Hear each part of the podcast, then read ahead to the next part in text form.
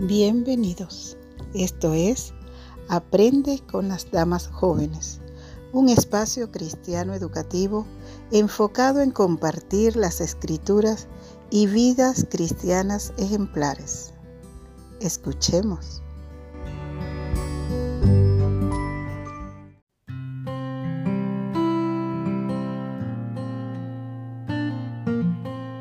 Él es la roca, cuya obra es perfecta porque todos sus caminos son rectitud, Dios de verdad y sin ninguna iniquidad en él. Es justo y recto. Deuteronomio 32, 4. ¿Por qué Dios es la roca?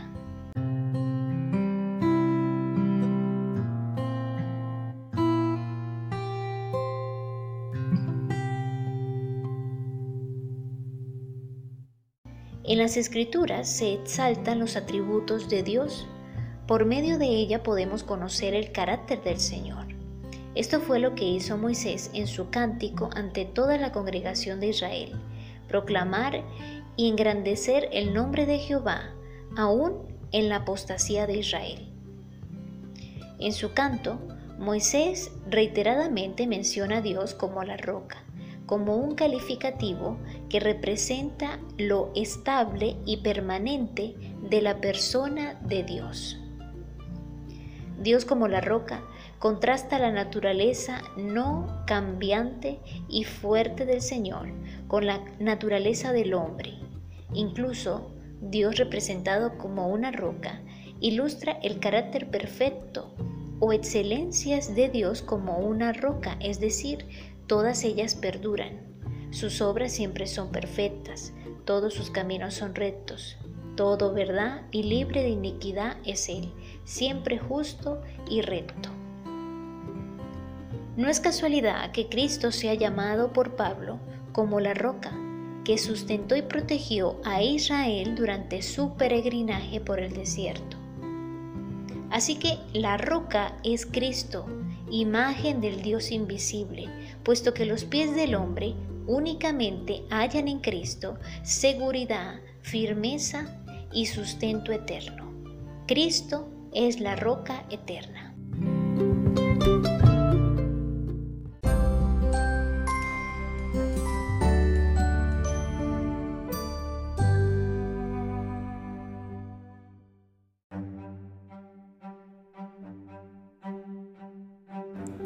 Lilia Strotter, una mujer cedida a la voluntad de Dios.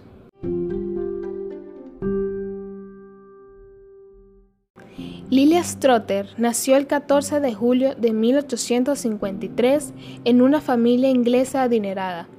Sus padres fueron Isabella y Alexander Trotter, un rico corredor de bolsa.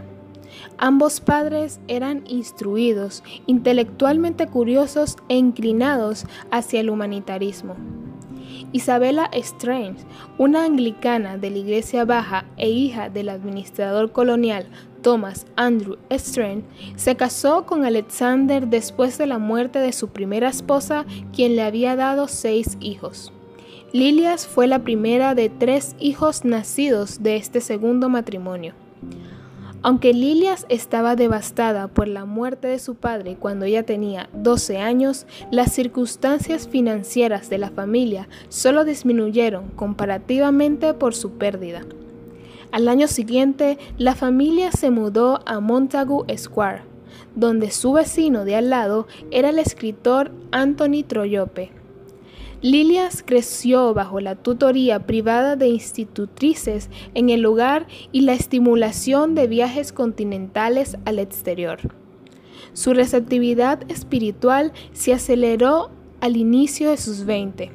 Su fe avivada fue aplicada en el campo misionero a las prostitutas y en el trabajo voluntario a tiempo completo con la recién formada YWCA. Paralela a su celo por el servicio, había una pasión por el arte nacida de una sensibilidad innata a la belleza, acompañada de un talento excepcional dado por Dios.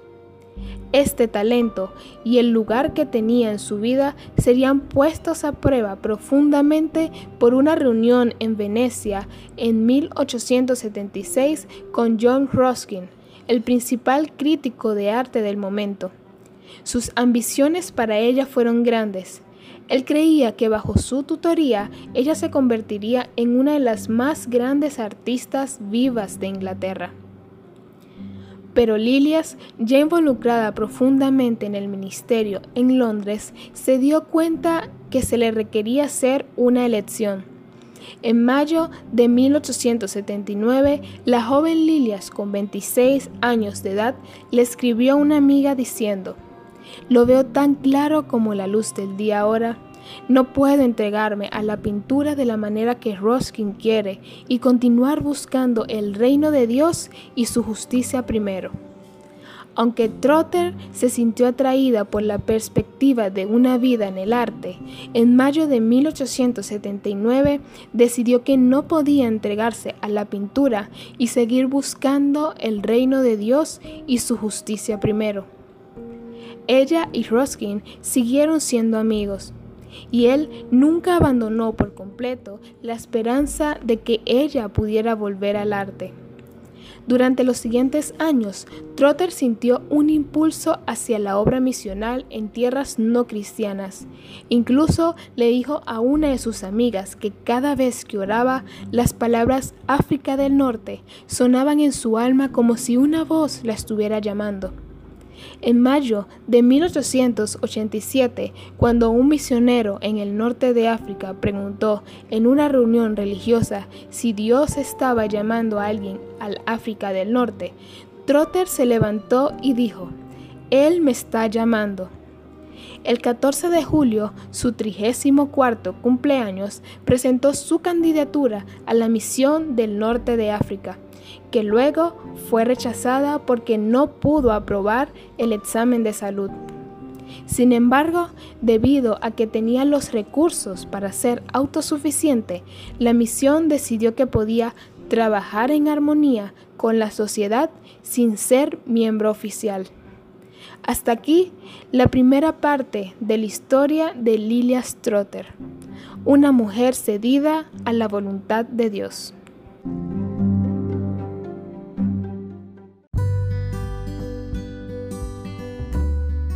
Aprende con las Damas Jóvenes. Es un programa dirigido por las señoritas de la Iglesia Bautista Central de Caracas, con el propósito de estimular la lectura y el estudio de las escrituras e historias de vidas consagradas. Aprende con ellas todos los segundos y cuartos domingos de cada mes. Si desea comunicarse con el programa, envíe un correo a la dirección aprende con las damas jóvenes gmail.com. Gracias por acompañarnos y hasta un próximo episodio.